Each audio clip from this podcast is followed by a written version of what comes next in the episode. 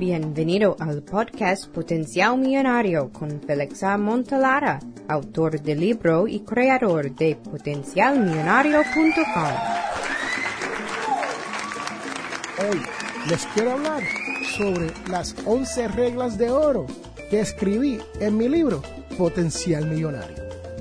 Sí, señores, señoras, una vez usted adquiere la información financiera o la educación necesaria en cuanto al manejo de dinero, usted podrá aplicar estas 11 reglas de oro.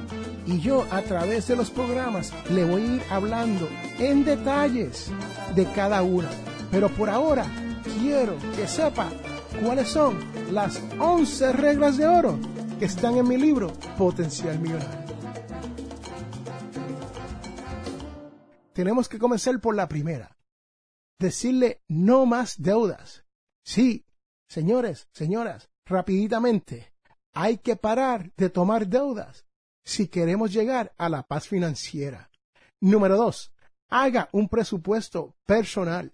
En programas anteriores de Potencial Millonario, yo le he hablado sobre cómo hacer un presupuesto y en la página potencialmillonario.com le pongo un recurso donde usted podrá ver cómo hacer ese presupuesto. Pero lo más importante del presupuesto es que usted solamente tiene que tomar un papel, un lápiz o un bolígrafo y hacer dos columnas, una mano izquierda, una derecha, y pone todos sus ingresos y todos sus gastos. Y usted verá dónde se le está yendo el dinero.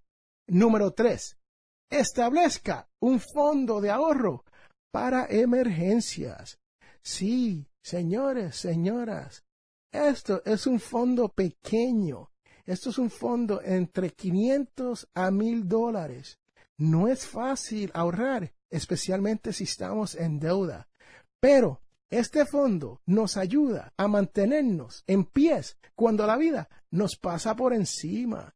Sí, porque estamos tratando de hacer todas las cosas bien y si no tenemos este fondo de emergencia, pasa una actividad donde tenemos que hacer un gasto no pensado y se nos desparata nuestro mundo. Número cuatro, gaste menos de lo que usted se gana cada mes. Mire, ese es tan importante porque no importa si usted se gana 40 dólares al mes o si usted se gana 400 dólares al mes o si usted se gana 40 millones de dólares, si usted es un jugador profesional de fútbol o baloncesto o algo así.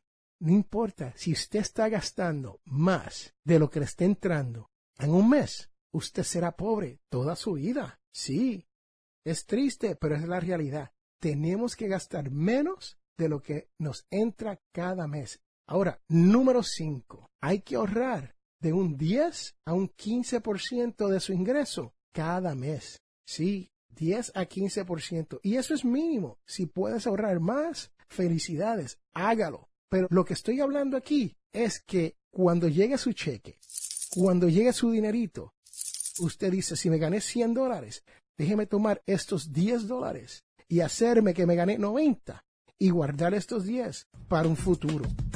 Es importante.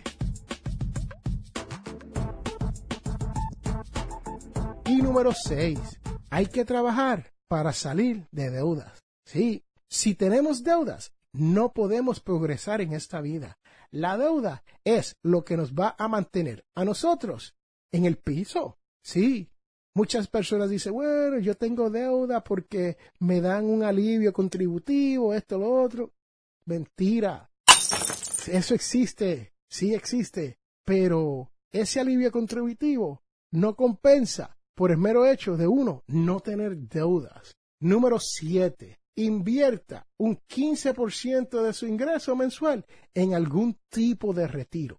Aquí en los Estados Unidos nosotros tenemos, bajo el Código de Renta Internas, tenemos lo que se llama como el 401 y tenemos algo como el 457 para empleados del gobierno y tenemos IRAs, bueno, un sinnúmero vehículos para retiros donde nosotros podemos invertir un 10, un 15% yo le digo, como regla de oro, número 7, que invierta mínimo un 15%. Sí, me está diciendo Félix, ya vamos por 25% de, de lo que no podemos gastar.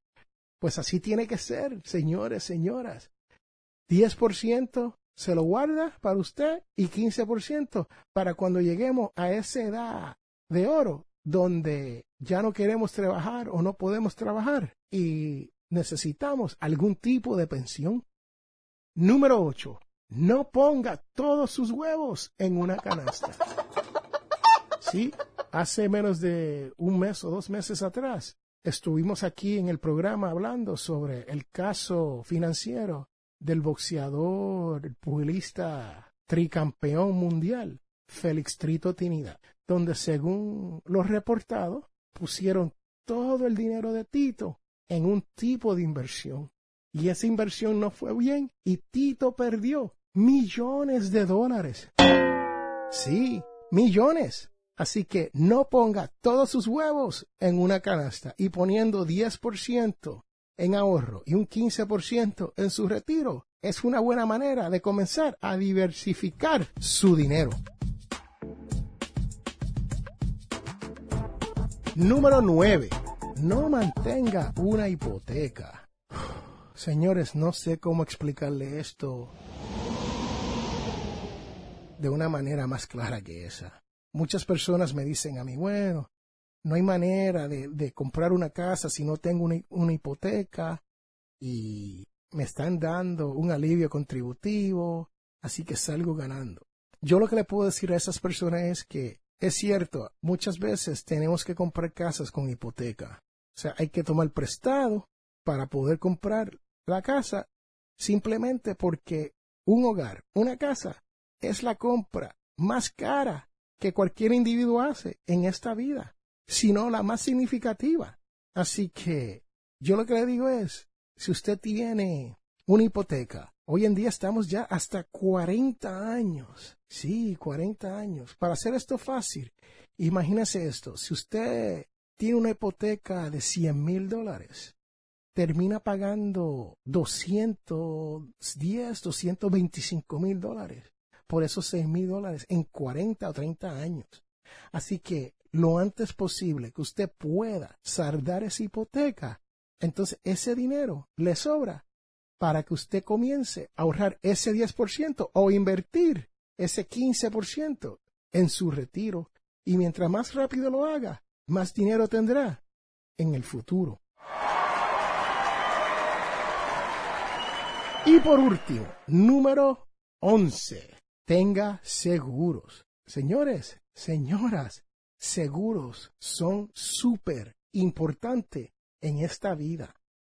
Especialmente si usted tiene niños, hijos en esta vida o esposa o esposo, o amigo o amiga con quien usted vive, si usted fuese a pasarle algo mañana y usted es la persona que trae el ingreso a la casa, ¿cómo va a vivir esa persona, esa otra persona y sus hijos si usted no tiene algún tipo de seguro que pueda ayudarlo en esos momentos? Es más, y se tiene que asegurar hasta el punto donde pueda cubrir todo, hasta la hipoteca. Me explico, si usted tiene una hipoteca de 100 mil dólares, tienen hijos pequeños de 8, 7, 9 años de edad o, de menos edad, usted va a necesitar más de 100 mil dólares, porque 100 mil dólares se le van a ir simplemente en saldar esa casa.